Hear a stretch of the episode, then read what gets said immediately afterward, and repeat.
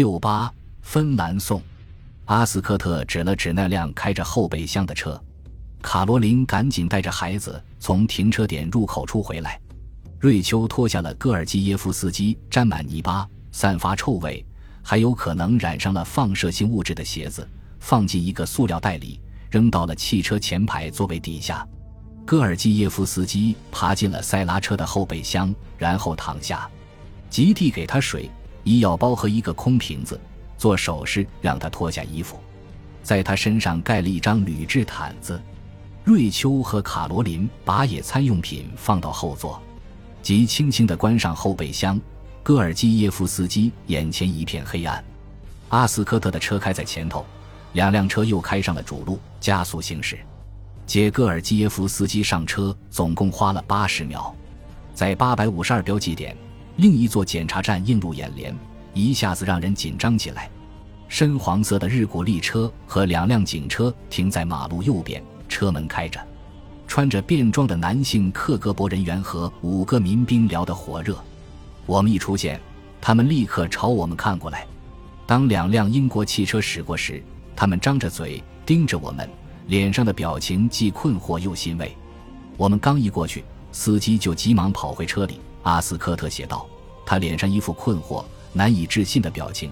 我以为我们会被拦下来，至少会被询问我们去哪了。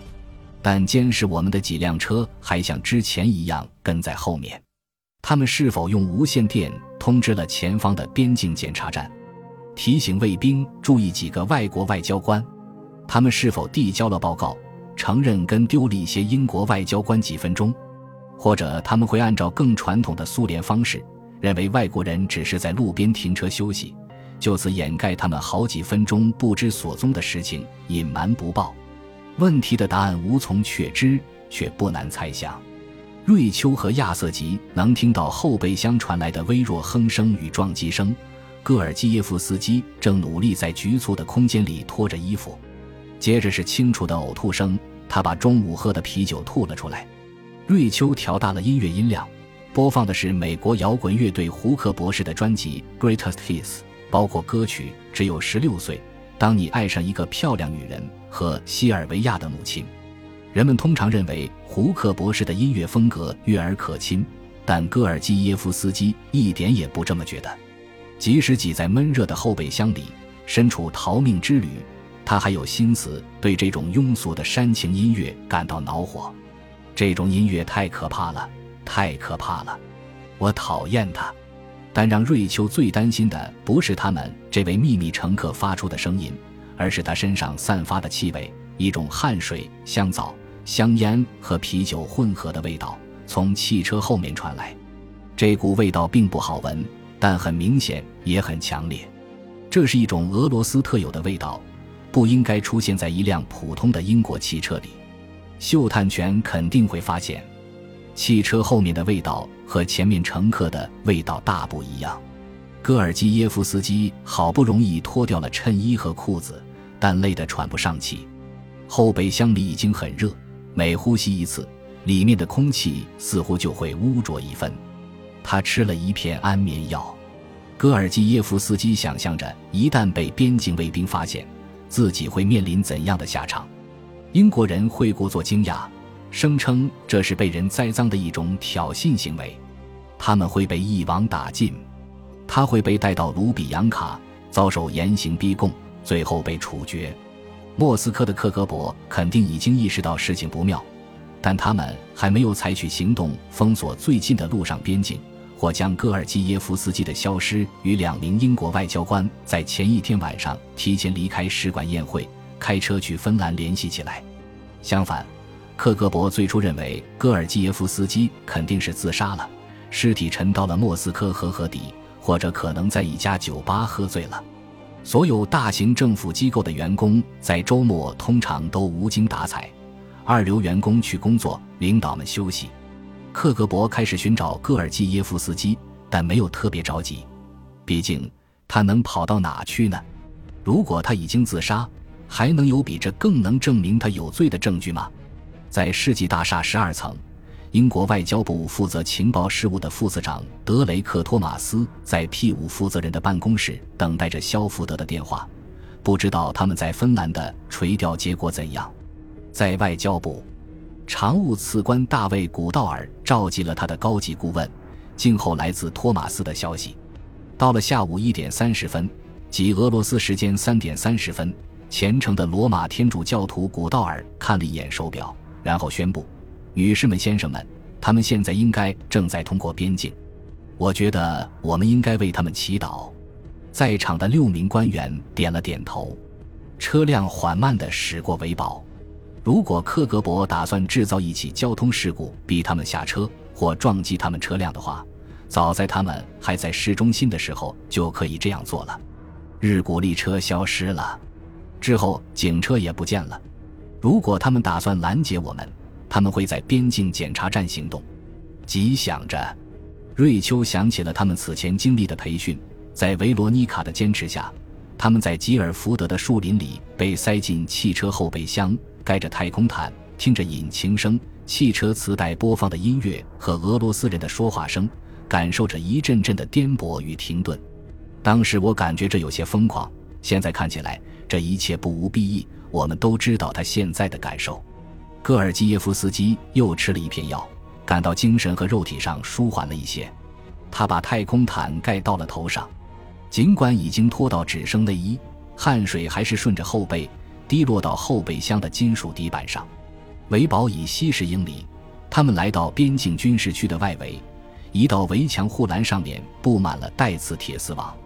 边境地带大约二十公里宽，此处到芬兰境内的途中设有五个关卡，其中三个是苏联关卡，两个是芬兰的。在第一个边境检查点，卫兵严肃地看了他们一眼。但没有查看证件，就挥手让他们通过了。边境当局肯定知道英国外交人员要来。在下一个检查点，阿斯科特扫了一眼卫兵的表情，没有感到特别针对我们的紧张气氛。另一辆车里，亚瑟吉感到了另一种焦虑，他感到了一种熨斗是不是忘关了般的强迫性恐慌。他不记得自己在匆忙之中是否锁上了后备箱。实际上。他甚至不确定自己关好了后备箱没有，吉脑海中突然浮现出后备箱盖在通过边境时弹开，蜷缩在里面的间谍一下子被发现的恐怖画面。他停了车，跳下车，走到森林边上，在灌木丛里小便。走回来的路上，他尽量显得漫不经心地检查了一下后备箱，发现确实已经锁好了，正如熨斗已经关了一样。整个过程耽误了不到一分钟。下一个检查站已经到了边境，人们把车并排停在出入境等候区装有护栏的停车场，然后在海关与出境检查亭排队。在苏联填写出境材料非常耗时，瑞秋和卡罗琳知道这要等很久。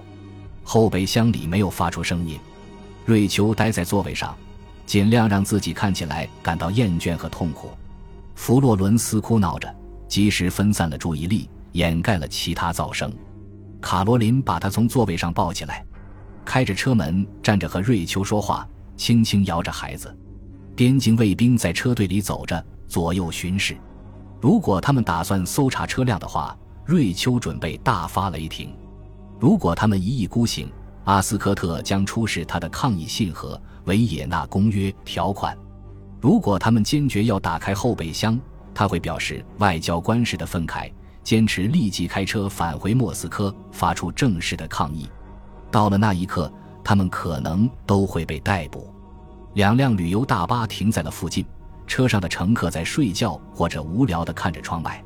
铁丝网围栏的四周，到处是野生的紫色柳兰，新割的干草的气味飘进了停车场。海关与出境检查厅的女职员脾气暴躁，效率低下。大声抱怨着青年节和醉醺醺的外国青年的涌入带来的额外工作。阿斯科特用俄语和他寒暄着，尽量不去催他。边境卫兵正在仔细搜查其他车辆，主要是来自莫斯科的商人和回家的芬兰游客。天气闷热，瑞秋听到了后备箱里传来一声低声咳嗽。戈尔基耶夫斯基动了一下，车轻轻晃了一下。戈尔基耶夫斯基不知道车已经到了边境，清理一下嗓子，确保喉咙通畅。瑞秋调大了音量：“胡克博士的只有十六岁，突兀的响彻停车场。此时来了一名领犬员，站在八码之外，专注地看着两辆英国汽车，用手轻抚着他的阿尔萨斯犬。还有一只嗅探犬正在检查一辆集装箱货车。第一只狗靠了过来，急巴巴地喘着气。领犬员用绳子拽着它。瑞秋顺手拿了一包薯片，打开了包装，给了卡罗琳一片，然后在地上扔了几片。